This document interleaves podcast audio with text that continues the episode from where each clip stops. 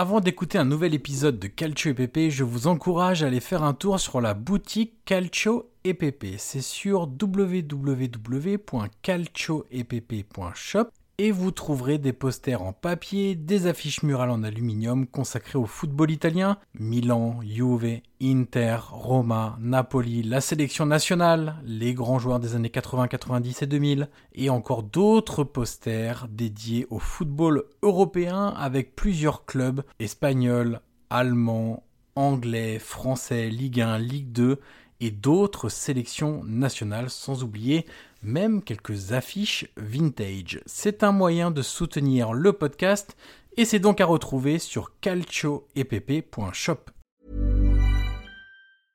Hiring for your small business? If you're not looking for professionals on LinkedIn, you're looking in the wrong place. That's like looking for your car keys in a fish tank.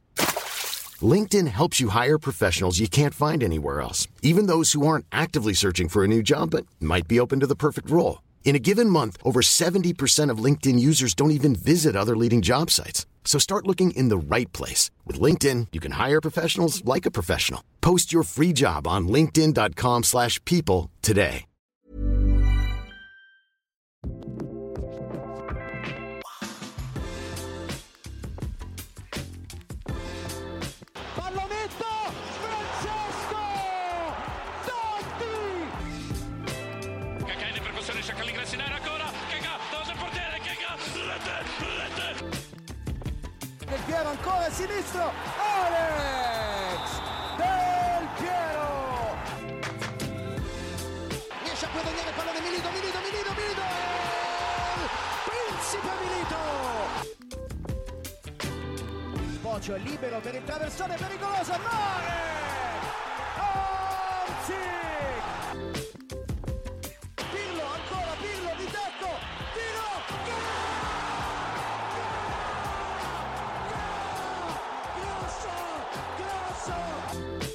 Bonjour à toutes et à tous et bienvenue sur un nouvel épisode du podcast Calcio EPP, le podcast 100% foot italien.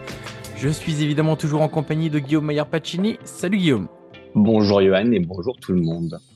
Guillaume, on l'avait évoqué dans notre dernier podcast où on avait parlé du changement d'entraîneur sur le banc de la Roma avec le départ de José Mourinho. Et donc, on s'était dit, eh ben, on va essayer de faire une petite analyse du premier match de Daniele De Rossi qui a eu lieu ce week-end. Victoire de la Roma 2-1 face à l'Elas Vérone. Alors déjà, évacuons tout de suite un sujet. Euh, l'Hellas Vérone, c'est compliqué, même s'il restait quand même sur euh, deux victoires sur les quatre derniers matchs. Mais c'est surtout que l'équipe est en train d'être dépeuplée. Ouais, ouais, voilà. Euh, clairement, ils ont perdu Taracciano qui est allé à Milan, ils ont perdu une Gonche qui est allée à Naples, ils ont perdu. euh, Est-ce que tu as l'autre que je n'ai plus en tête? Bah. Doig qui est parti à Sassuolo. Exactement. J'allais dire surtout pour ceux qui le savent pas, ils sont vraiment dans, dans une, même au niveau judiciaire, parce qu'il y a des enquêtes autour du club, le président peu dans la tourmente. Donc c'est vraiment une équipe qui est en, grande difficulté euh, en dehors du terrain et par ricochet sur le terrain avec toutes ces affaires-là qui- qu'il y a autour. Voilà, et donc ils ont besoin de pas mal d'argent, donc c'est pour ça qu'ils sont en train de, de vendre un peu, tous les bijoux de famille et on verra si ça aura des répercussions sur le maintien ou pas en, en Serie A. Euh, déjà, Guillaume, au niveau de l'accueil euh, autour de ce match, parce qu'on a vu euh, dans la semaine, on l'a, dit dans le, podcast, hein, les contestations de certains supporters envers les dirigeants, des chants à la gloire de José Mourinho. Évidemment, beaucoup de positifs autour de l'arrivée de Daniele De Rossi. On a eu cette espèce de melting pot euh, lors du match contre l'Hellas Verona également, puisque on a eu des banderoles pour José Mourinho, on a eu le fameux chant euh, José Mourinho qui a aussi euh, retenti dans, les travées de l'Olympico, notamment du côté de la Curva Sud. Et on a eu surtout un très bel accueil pour Daniele De Rossi qui, je sais pas ce que tu en as pensé, mais je trouve a plutôt bien géré ses émotions. Écoute, il- pour toi, ça devait pas être facile parce que voilà, Ouais. on, on a parlé dans notre dernier podcast sur le, le focus Mourinho, à quel point euh, De Rossi était évidemment attaché et à quel point il vit euh, la Roma quotidiennement, et à quel point il l'a vécu. Mais euh, oui, je pense vraiment qu'il il a pris sur lui. Euh, il y avait forcément beaucoup d'émotions euh, de la compo des équipes, euh, en passant par l'échauffement, en passant par les chants des, de, la Vasso. Donc forcément, ça va être un, un peu un mélange d'émotions, de, de revenir à Olympico, d'être sur le banc. Alors quand même, c'était pas forcément attendu, hein, tout ce, voilà, entre le départ de Mourinho, l'arrivée de Rossi, voilà, c'était assez, un, pas, pas vraiment dans les, dans les clous, mais euh, oui, il je pense qu'il a pris sur lui et il a vraiment, bah, tu le sais, il y a quand même une différence entre être joueur et entraîneur. Euh, et là, il est parvenu quand même à être un peu plus froid, parce que parfois il avait du mal à faire sur le terrain quand il avait le maillot de sur le dos. Là, on va dire que euh, dans un rôle différent, même si voilà, en lui, il devait y avoir beaucoup beaucoup d'émotions, il est quand même parvenu, même par rapport à ses joueurs, à transmettre, on va dire, pas mal de calme. Et tu vois, il n'était pas dans, dans l'extravagance, il n'était pas là à haranguer la foule. Voilà, il a tenté aussi de, de transmettre cette sérénité-là à son équipe. C'est clair, on n'a pas vu de surexcitation, euh, même au bord du terrain, parce qu'il est resté debout tout le match. Euh, il n'a pas non plus euh, surdosé les consignes aux joueurs. c'est ce qu'il avait dit aussi hein, en conférence de presse en disant, voilà, on va pas les, leur donner trop de consignes, trop de changements sur, les premiers jours, premières semaines, parce que c'est le meilleur moyen de, d'amener de, la confusion, et etc. Donc, on l'a senti évidemment extrêmement concentré. Euh, un peu ému au début du match, euh, avec aussi à la fin du match la décision d'aller euh, sous le virage pour remercier les gens. Alors, il a bien précisé en après-match, hein, je le ferai pas à tous les matchs, hein, mais là, il y a eu une telle affection pour son premier match qu'il s'est senti le, devoir d'aller remercier les, supporters.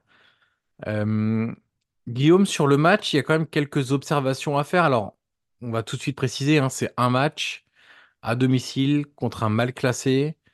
Euh, donc il n'y a aucune conclusion à tirer de tout ça, euh, mais en tout cas c'est nos premières observations sur le match.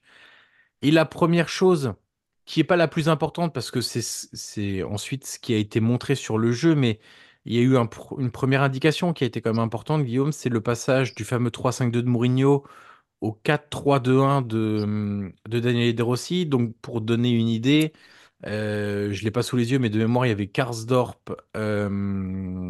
Huizen, Llorente et Spinazzola en défense sur une défense à 4. Au milieu de terrain, il y avait Paredes devant la défense, à ses côtés Pellegrini et Bove. Et ensuite, dans les deux derrière l'attaquant, il y avait Dybala El Sharawi, derrière Lukaku et Rui Patricio donc dans les buts. Euh, donc défense à 4 à plat. Mourinho disait que c'était impossible avec ce, notamment le profil de ses défenseurs centraux.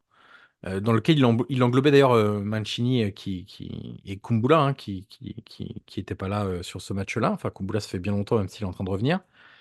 et il y a un autre élément tout de suite à dire, Guillaume, c'est que Mourinho avait commencé avec une défense à 4. Fonseca avait fait plusieurs mois avec une défense à 4 et tous ont fini par revenir à une défense à 3 avec le profil des joueurs et ce sentiment de ils sont plus en sécurité avec ce schéma-là. Et d'ailleurs, en deuxième mi-temps, quand la Roma souffrait vraiment beaucoup, et eh ben Daniel De Rossi a décidé de repasser à 3 derrière et de mettre deux attaquants, donc de passer un 3-5-2.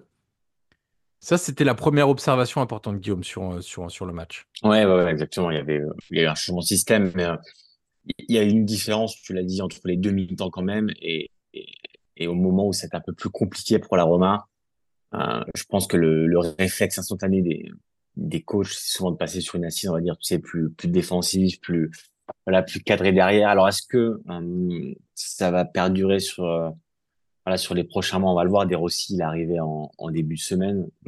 Et voilà, pour lui, c'est aussi. alors, évidemment, il connaît l'équipe parce qu'il la suivait, euh, mmh il la suivait de loin, on va dire. Donc, il connaît le profil des joueurs. Il sait bien les lacunes aussi mentales. on a souvent parlé de, de cette formation, mais voilà, au moment c'était plus compliqué, elle a voulu prendre, prendre un peu moins de risques, euh, à ramener le score à la maison parce que dans un moment aussi compliqué, c'était le, le, plus important. Mais euh, on va dire que pour l'instant, forcément, il tâtonne un peu. Mais, euh, mais sur le, voilà, le schéma tactique, pour le coup, c'était peut-être pas le plus important de, voilà, de, de ce qu'on a vu samedi, même si ça donne quand même une indication sur, euh, ce que veut proposer Des Rossi et sur l'idée qu'il a quand même de, de cette équipe et des profils de joueurs. Sur la proposition de jeu, Guillaume, la première mi-temps était euh, très agréable euh, côté Roma. plus de jeux au sol, ça c'est clair, beaucoup moins de longs ballons sur, euh, le numéro 9 ou les numéros 9 quand Mourinho alignait le duo Lukaku-Bellotti. Euh, il y a notamment des séquences de, de jeux au sol très intéressantes sur le fameux système avant-arrière, sorte de construction en escalier, euh, d'appui remise perpétuel et de prise d'espace, euh, que j'ai trouvé vraiment très intéressante et on a senti que c'était peut-être la chose qui avait été la plus travaillée à l'entraînement depuis l'arrivée de Daniel Eder aussi, où là ça changeait vraiment du tout au tout avec ce que proposait euh, euh, ce- cette équipe sous, sous José Mourinho. J'ai vu aussi plus de, plus de rythme, plus de mouvement de, de joueurs, cette volonté aussi d'accompagner les actions offensives et, le but de Pellegrini, le deuxième, est aussi euh, révélateur un petit peu de, tout ça, c'est-à-dire euh, euh, quand Lukaku, le, ballon parvient à Lukaku qui est légèrement excentré à droite, il y a trois joueurs qui se projettent dans la surface. Et on l'avait pas toujours avec José Mourinho, et notamment Lorenzo Pellegrini. Certains diront, est-ce que c'est un hasard que Lorenzo Pellegrini redevienne le Lorenzo Pellegrini euh, plus influent dans le jeu, beaucoup plus recherché par ses coéquipiers, euh, buteur également, euh, peut-être pas tant que ça. Finalement, celui qui a eu un petit peu plus de mal, je trouve, à, hum, à s'insérer dans, dans cette équipe, mais ce qui peut s'expliquer aussi par, visiblement, Guillaume, encore un petit problème musculaire, c'est Paulo Dybala, euh, puisque De Rossi avait dit que dès l'échauffement, il a senti quelque chose, euh, sans trop savoir ce que ça pouvait être, et on- bon, on a bien vu qu'il n'était pas à 100%, et, et sur cette première mi-temps, il était, euh, alors je vais pas dire toujours, parce qu'il a eu des, des moments où il a hum, été vraiment dans cette recherche de jeu, mais c'est des jours offensifs, c'est celui qui a été le moins connecté à l'équipe et peut-être le moins influent dans l'élaboration du jeu? Bah, su- surtout, Johan, je pense que De Rossi, euh, il est, euh, il est lucide sur la situation de, de Paulo Dybala, qui est un joueur euh, avec des qualités intrinsèques, intrinsèques exceptionnelles. Là-dessus, ça se discute pas, mais on, on le voit dans cette saison. Et on l'a toujours vu avec Dybala, même à la Juve, c'est que, voilà, il joue 60% des matchs. Donc, le problème, c'est que tout faire reposer sur un seul joueur, euh, alors que t'es pas certain qu'il soit là lors du prochain match, c'est trop compliqué. Euh, et c'est un peu quand même, Johan, ce qu'il se passait avec Mourinho. Euh, et d'ailleurs, Mourinho l'assumait même après les matchs ou avant, où il disait que voilà, il y avait, euh, il y avait une Roma avec, une Roma sans Dybala. Euh, donc, euh, c'est compliqué de donner toutes les clés à un joueur, euh, voilà, alors qu'il qu'il est pas toujours là et qu'il a quand même une, un physique, comment dire, euh, très, très Sensible. friable. Ouais. Voilà, sensible, friable. Donc, euh, donc oui, c'est, je pense qu'il y aura quand même une recherche à travers le jeu de, de se passer aussi de Dybala. Alors, une fois qu'il est sur le terrain, c'est compliqué parce qu'il attire aussi forcément les ballons et, et, et, ses coéquipiers ont tendance à se reposer sur lui, ce qui, voilà, ce qui peut être aussi naturel dans, dans les mécanismes qu'avait instauré, euh, qu'avait instauré José Mourinho. Et quand on connaît aussi les qualités de Dybala, donc il y a aussi un réflexe, on va dire technique dans les, dans, dans certains mécanismes. Mais, euh, mais la Roma doit, doit aussi apprendre à jouer sans Dybala. Et, et, et tu Ou avec lui, dit. ou avec lui, mais Mais différemment. différemment, exactement, exactement. Mais en tout cas, être moins dépendant Mm. de, de, de Dybala et, et, et je pense que les Rossi, on est parfaitement conscient et c'est aussi pour ça qu'il va probablement tenter, voilà, de, d'inculquer avec le peu de temps qu'il aura, bah, voilà, d'autres, euh, d'autres mécanismes, d'autres euh, principes de jeu.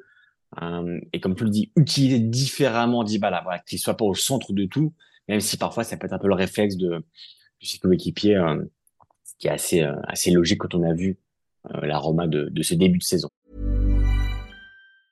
I'm Sandra, and I'm just the professional your small business was looking for. But you didn't hire me because you didn't use LinkedIn jobs. LinkedIn has professionals you can't find anywhere else, including those who aren't actively looking for a new job but might be open to the perfect role, like me. In a given month, over 70% of LinkedIn users don't visit other leading job sites. So if you're not looking on LinkedIn, you'll miss out on great candidates like Sandra. Start hiring professionals like a professional. Post your free job on linkedin.com/people today.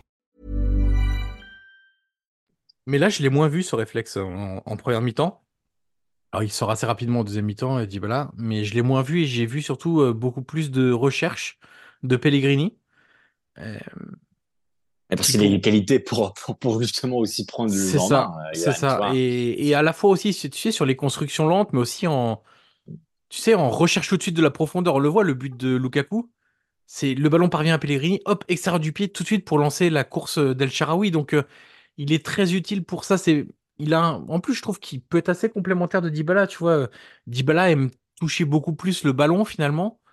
Euh, Pellegrini a un joueur un peu plus, euh, un peu plus direct où il y a un peu plus de prise de risque assumée. Alors parfois plus de perte de balles aussi, mais par contre cette volonté de verticaliser assez rapidement, je trouve que ça va bien avec l'évolution du foot où il faut que tu aies des milieux de terrain qui soient capables aussi de sur un pas, sur une touche de balle, sur un contrôle orienté, de tout de suite lancer un joueur qui prend l'espace. Donc euh, on verra si ça va durer. Juste pour terminer sur cette première mi-temps, un élément sur le pressing, j'ai pas senti. On n'a pas vu un pressing hyper haut, euh, asphyxiant. On n'est pas du tout dans cette recherche-là pour l'instant. Plutôt euh, une ligne de pression, de première pression autour de la, de la ligne médiane. Euh, sans doute aussi pour donner un peu plus de sécurité à, à ces joueurs. Sans doute aussi, j'entendais sur la retransmission du match sur, sur DAZN que De Rossi demandait à ses défenseurs de défendre plus haut. Tu vois, il, avait dit notamment à Llorente, c'est toi qui commandes la défense aujourd'hui, c'est à toi de, faire remonter le bloc, etc. Et, peut-être qu'il y avait un peu un réflexe, tu vois, chez les joueurs de s'abaisser un petit peu, là où De Rossi voulait que ça te défende un petit peu plus haut. Donc on verra euh, la proposition euh, un peu plus tard. Mais en tout cas, je trouve que cette première mi-temps, sur quelques principes, quelques principes, pardon, reflète assez bien ce que veut essayer d'amener Daniel De Rossi. Maintenant, si on passe à la deuxième, Guillaume, mi-temps, euh, là par contre c'est nettement plus compliqué. Euh, De Rossi disait, il a pas du tout, enfin il n'a pas mis l'accent sur le côté, tu sais, un peu psychologique, mental, un peu la trouille, Ouais. etc. Lui, il a dit dès qu'on joue un peu moins intense, que le ballon circule moins vite, bah, c'est plus facile pour les Las Véron de venir nous chercher dans les pieds et donc de gagner des duels, de contrer des ballons, de, entre guillemets, salir un petit peu notre jeu. Pas salir dans le sens faire des fautes, hein, mais de le rendre beaucoup moins fluide du côté de la Roma. Je pense qu'il y a un peu des deux quand même, parce que il y a des attitudes, Guillaume, sur la deuxième mi-temps tu te dis, ouais, les mecs, ils, ils sont quand même pas très en confiance. hein. Mais forcément, forcément, euh, déjà au niveau des résultats avant l'arrivée de De Rossi, c'était compliqué. Et euh, même si voilà, après le match, il a pas voulu, euh, on va dire, euh, se concentrer sur le, le mental de ses joueurs. Forcément, euh, il y a eu le penalty raté, euh, Johan, un peu plus Et tôt puis- que, et puis que bien le raté, 2-1. Et bien, et bien raté, qui aurait pu, re- voilà, on va dire, euh, rendre un peu plus euh, compliqué la fin de match, parce que la Roma a pris un but après, mais euh, on va dire qu'il restait allé entre 10 et 15 minutes pour, pour, pour défendre le score. Mais c'est vrai qu'on voit bien une équipe qui, bah, qui est fragile, qui est fragile au niveau de, de, de, de mentalement déjà, parce que euh, elle arrive forcément d'une période qui, qui est pas facile du tout. Et puis aussi une, équipe qui est fragile dans le jeu, c'est-à-dire qu'une fois qu'elle euh, qu'elle tangue un peu, euh, c'est compliqué après pour pour tenir. Là cette fois ça a tenu, mais tu sens bien quand même que c'est une équipe qui a besoin de confiance. Et Johan, c'est aussi l'aspect qu'on peut souligner d'arrivée de De Rossi, c'est qu'on a aussi une communication totalement différente par rapport à celle de Mourinho. Euh, On le sait, on en a beaucoup parlé. Pour ceux qui n'ont pas écouté le, le, le podcast, évidemment, est, est toujours en ligne sur, sur la fin de, de José Mourinho, même sur l'aventure de Mourinho à la Roma. Mais c'est vrai que Mourinho avait tendance quand même à, à accabler ce joueur, à, à souligner leurs faiblesses, euh, ce qui n'allait pas. Là, quand même, avec De Rossi, on voit des, on sent déjà une différence dans la com, c'est-à-dire que lui il défend ses joueurs. Euh, il, voilà, on, on sent des joueurs aimés déjà, et ça c'est une, une grande différence par rapport à celle de Mourinho. Et forcément, t'as encore des failles parce que euh, bah, les joueurs à l'époque, tu le sais bien, ils étaient critiqués. Euh, c'est toujours bah, sans Dybala, Lukaku, c'est compliqué. Euh, c'est une équipe qui a beaucoup de faiblesses. Euh, il accède notamment Mourinho certains joueurs. Il pointait le doigt sur certains joueurs, donc c'était compliqué aussi pour eux. Donc là, vraiment, il y a tout un travail de quasiment des rééducations euh, sur et en dehors du terrain. Et mais, mais le travail qui va être fait dans voilà dans, dans, dans les conférences de presse par des Rossi, dans au quotidien, que ce soit dans le vestiaire, dans le discours, dans, dans la causerie, il y a un long travail à faire sur les mentalités, sur l'état d'esprit. Et, tu l'as dit, Pellegrini, quand même, moi, j'ai même senti un peu plus, un peu plus libéré Mhm. euh, samedi au niveau du jeu, au niveau de la tête. Et, et voilà, c'est c'est pas le seul, hein.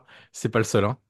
Ouais, bien sûr. Le Bien sûr. match de Karsdorp, euh, Euh, j'en Oui, ai vu assez peu de Karsdorp par ce niveau-là à la Roma. Euh, certains noteront que c'est peut-être pas un hasard ça arrive une fois que Mourinho n'est plus là. Mourinho qui, rappelons-le, hein, Guillaume, c'était après un match à, hum, à Sassuolo, je crois, euh, qu'il avait euh, totalement pointé du doigt Karsdorp en disant, enfin, en ne le citant pas, mais en faisant bien comprendre qu'il y avait un joueur qui avait joué contre l'équipe de la Roma. Et c'est peut-être pas un hasard, Guillaume, si, si on a vu Karsdorp euh, évi- faire ce type et, et de match. surtout, et surtout, Johan, rappelle-toi, à l'époque, c'était très loin avec les supporters, on en a parlé, hein, qui Mhm. étaient devant euh, la maison de chez, chez Calzone pour le critiquer, pour, pour en écoute. Donc, euh, voilà, l'époque, euh, l'époque Mourinho, il y a eu des moments très, très tendus euh, avec certains joueurs. Et, et forcément, là, euh, samedi, fait, on va dire, c'est, le match d'après. Donc, il y a un long travail, surtout sur les mentalités que va effectuer Rossi pour redonner confiance à un groupe qui n'en avait plus. Alors, pas seulement à cause de Mourinho, hein, parce que Mourinho n'était pas, euh, voilà, il n'avait pas toutes les fautes, mais disons que c'est une, une équipe qui est devenue très fragile euh, sur le terrain. On a vite senti, Johan, après le 2-1, que voilà que ça tanguait et que ça pouvait ça pouvait être euh, en, en rupture à tout moment. Donc euh, De Rossi le sait, il y a un travail de confiance à, à ramener à tout un groupe, à certains joueurs, à certaines individualités, à certaines recrues de l'été dernier aussi, Johan, qui bah, qui sont toujours pas dans les dans les mécanismes, alors pour diverses raisons. Et encore là, euh, pas toujours à cause du Mourinho. Donc euh, voilà, il y a, il y a un travail en amont, euh, un gros travail qui doit être, effectué par De Rossi.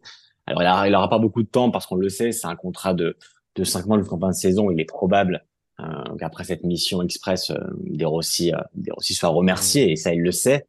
Mais disons que voilà, au-delà du jeu qui était inexistant, on peut le dire, hein, avant avant son arrivée. Là, on a vu des bribes de quelque chose samedi, mais je pense que le, le plus gros du travail aussi, ça va être sur les les mentalités et l'état d'esprit que, que l'équipe doit retrouver parce que Johan, il a aussi la, la pression des supporters derrière. Hein.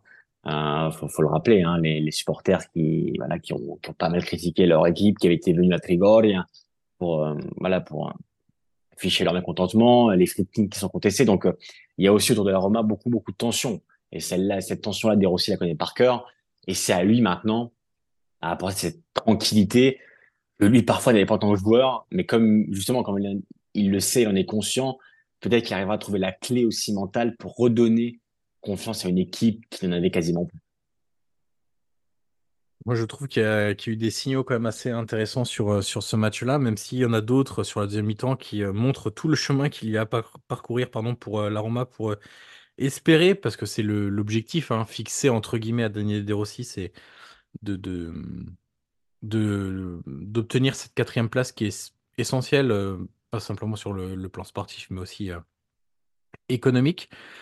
Il y a quelque chose qui m'a un petit peu euh, marqué, Guillaume, sur ce match-là. Euh, Daniele De Rossi n'a fait que trois changements.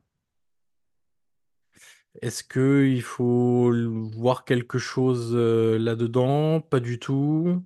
Euh, je sais pas si tu as un avis sur ça, mais tu vois, dans une, tu vois l'équipe qui, qui, qui souffrait un petit peu, entre guillemets, qui euh, en deuxième mi-temps avait des difficultés, tu sentais qu'ils avaient du mal à ressortir le ballon. euh. D'ailleurs, entre parenthèses, le, le, passage à trois défenseurs quand il fait rentrer Belotti est intéressant parce que il y a un double but. Le premier but, c'est de commencer à, à, à la sortie de balle de Hellas Verona parce qu'on avait vu, on commençait à avoir des trucs genre euh, Magnani qui, qui fait 30 mètres ballon au pied et c'est, ok, c'est pas un grand technicien, mais ça commençait à amener un certain surnombre dans la moitié de terrain de la Roma qui commençait à devenir un petit peu euh, dangereux pour le club de, le club romain. Et le deuxième objectif, c'était d'avoir un deuxième joueur capable de gagner des duels aériens, puisque à ce moment-là de la partie, euh, la Roma défendait en balançant beaucoup de longs, de longs ballons, très loin de ce qu'elle avait montré en première mi-temps. Donc je trouve que dans la lecture du match, je trouve ça intéressant, même si je suis loin d'être un technicien et je me... C'est simplement une observation. Mais oui, ça m'a, marqué, même s'il y avait beaucoup de jeunes sur, sur le banc, essentiellement des jeunes euh, qui est que trois remplacements, dont deux d'ailleurs pour des raisons physiques, c'est-à-dire Spinazzola qui est encore blessé et Dybala qui qui était pas à 100%. Ça veut dire que concrètement, tu as fait un vrai changement hors blessure. Je sais pas s'il faut lire quelque chose là-dedans. On sait qu'il y avait des blessés, des, absences, Smalling, euh, Sanchez, Awar, euh, Cristante. euh, ok, il y avait beaucoup d'absents. Je, je sais pas, on verra, on verra un petit peu ce qui, ce qu'il en est. Euh, là, en joueur confirmé, je revérifie la feuille de match. Il y avait que Selic en défense. Sinon, derrière, euh, il restait Pagano, Pizzilli et Costa en, en attaquant. Donc, c'était hum, peut-être aussi cette question-là de s'appuyer sur les joueurs d'expérience euh, dans un moment un peu plus compliqué en deuxième mi-temps et, et pas lancer un jeune euh, à l'abordage un peu dans des situations où tu n'avais pas le ballon, où il fallait surtout fermer les espaces, être fort dans les duels, ce genre de choses-là. Je, je, je, je pense comme toi, pour le coup. Ouais, je pense ouais. qu'après, c'est une clé de lecture qui, tu vois, qui est encore un peu, c'est trop tôt. Euh, sûr. si ça se confirme dans les trois, quatre prochains matchs où on voit vraiment qu'il compte que sur un noyau de joueurs, là, on pourra en dire quelque chose. Pour le coup, là, c'est son premier match. Il est arrivé depuis quatre, cinq jours. Comme tu l'as dit, il y avait beaucoup, beaucoup d'absents. Je pense qu'il a voulu se, voilà, se, se, se baser sur, euh, sur un groupe plus expérimenté pour, euh, bah, pour gagner, parce que c'est le plus important à ce moment-là de la saison. Et après, peut-être que, voilà, si le, le banc a été, il y aurait eu plus de profondeur, disons, peut-être qu'il aurait fait rentrer, on va dire, d'autres joueurs. Mais là, samedi, au vu de, de la tension quand même de, de la fin de match, c'est compliqué de, de faire rentrer des jeunes. Guillaume, les prochains matchs de la Roma, je suis en train Ouais. de vérifier en ce moment même, c'était bien ça. Euh, déjà, mercredi, ils sont en Arabie Saoudite. Euh, ils ont un match amical contre l'Al Shabab, euh, puisque ça fait partie du deal qu'ils ont signé commercialement pour avoir Riyad Season sur le, sur le maillot. Donc il y avait un deal qui avait été signé à, ce niveau-là. D'ailleurs, ça devait être, je crois, pendant les premières dates de la Supercoupe avant qu'elle soit changée. Euh, Qu'est-ce que c'est le bienvenu? Bah non. Mais en même temps, euh, pour payer le salaire de Mourinho, Dybala et Lukaku, euh, il fallait aussi faire des concessions sportives. Euh, lundi prochain, c'est lundi, hein, le prochain match, Salernitana-Roma. Rappelons qu'au match aller, c'est ça que j'étais en train de, de double-checker, il y avait eu 2-2 entre la Roma et, et la Salernitana. Donc euh, Salernitana qui est en, en perdition, hein, Guillaume, dans, dans, dans, dans le, dans, dans, cette Serie A. Qui... Avec Inzaghi euh, sur la sellette. Ouais, et puis, c'est bon, pas le sujet du podcast, hein, mais euh, je trouve qu'ils sont vraiment mal payés. hein. Euh, je trouve qu'il y a des matchs quand même où c'est abouti, qui font plein de choses bien, etc. Et c'est vrai qu'ils ont vraiment, ils ont vraiment pas de, non plus de chance un peu de leur côté pour grappiller des points. hein. Je trouve qu'il y a eu des, notamment contre les gros, hein. Il y a eu des matchs qui étaient loin d'être ridicules contre les gros et où des points leur échappaient. Donc euh, c'est un, déplacement qui sera pas si simple que ça hein, pour la Roma. On se souvient du match aller, le doublé de Canreva. euh, et c'était Bellotti, je crois, qui a marqué un doublé. Donc euh, attention à ça. Derrière, encore un lundi. La Roma joue deux lundis d'affilée. Roma Cagliari. Le retour d'un certain Claudio Ranieri à Rome, Guillaume. Euh, là encore, on peut, on est certain qu'il y aura des, un Ah oui. très bel accueil pour euh, Claudio. Et, et d'ailleurs, le, si je dis pas de bêtises, et je ne pense pas en dire, je crois que le, puisque j'y étais, le dernier match de De Rossi à la Roma est sous Claudio Ranieri. Euh, je pense que c'est ça, puisque j'ai en tête la scène à la fin des Romanisti avec, euh, euh, il doit y avoir De Rossi, Florenzi, Pellegrini et un autre, je me souviens plus. Je me demande s'il n'y a pas. Non, je sais plus. Il, y a- il me semble qu'il y a un quatrième joueur aussi. Donc, euh, ce sera une- des belles retrouvailles aussi entre. euh, Rappelle-toi de Rossi- Roma Leicester aussi, hein. Roma Leicester, Ouais, bien avec, sûr. euh, quand, quand Ranieri est en larmes, euh, voilà, qu'il applaudit des- dans les deux camps, c'était un- une scène toujours magnifique. C'est vrai que Ranieri reste quelqu'un de, de très, très apprécié. D'ailleurs, euh, Johan, imaginons, il aurait été libre, euh, après Oui. le départ de Mourinho, ça aurait pu être un nom un peu vrai. plausible, tu vois, pour vrai. revenir à Rome. euh, pour faire les, les, cinq Exactement. mois. euh, ouais, c'est Ouais, vrai. exactement. Ranieri a toujours eu la Roma dans son cœur et inversement. Donc, euh, ça reste une personne d'ailleurs très appréciée en Italie en général et dans le monde du football, mais surtout à Rome vraiment où il a laissé une trace euh, très belle et, et, Et c'est un pur romain. C'est un pur Exactement. romain de Testaccio. bien Donc, sûr. euh, Ah ouais. Et puis juste après, donc Salernitana Cagliari, qui sont deux mal classés. Il y aura Roma Inter. Donc là, euh, plus compliqué. Feyenoord Roma en barrage d'Europa League. Ensuite, le match contre Frosinone avec retrouvailles avec Eusebio Di Francesco. Décidément, il y aura beaucoup de retrouvailles Oui, pour Daniele. De Rossi. Ouais, ouais. Et ensuite, le match retour contre le Feyenoord. Donc, euh, il y a, hum, Il y a deux matchs là qui peuvent aller dans le sens de. Attention, ce sera loin d'être simple, comme je l'ai dit, qui peuvent aller dans le sens de De Rossi avant euh, on commence à grimper une petite montagne euh, un peu plus compliquée. Voilà ce qu'on pouvait dire, Guillaume, sur la première de la Roma, version Daniele De Rossi. Euh, N'oubliez pas d'aller euh, sur le shop Calcio EPP, calcioepp.shop pour les affiches et les posters dédiés au foot italien. On parlait de la Roma, donc vous avez des affiches où il y a un certain Daniele De Rossi, évidemment, dans tout ce, méli-mélo de, joueurs historiques euh, de la Roma, mais vous avez aussi la Juve, le Napoli, euh, le Milan, l'Inter, les affiches que t'aimes bien, Guillaume, euh, les affiches vintage, euh, Italie, Calcio et PP, les clubs européens, les sélections nationales, bref, il y en a un peu pour On adore. tous les goûts. Et puis Guillaume, on n'oublie pas non plus les 5 étoiles sur Apple Podcast, Exactement. sur Spotify. On remercie d'ailleurs, j'ai découvert un truc. Il y a des gens sur Spotify, on peut faire des commentaires sur les podcasts.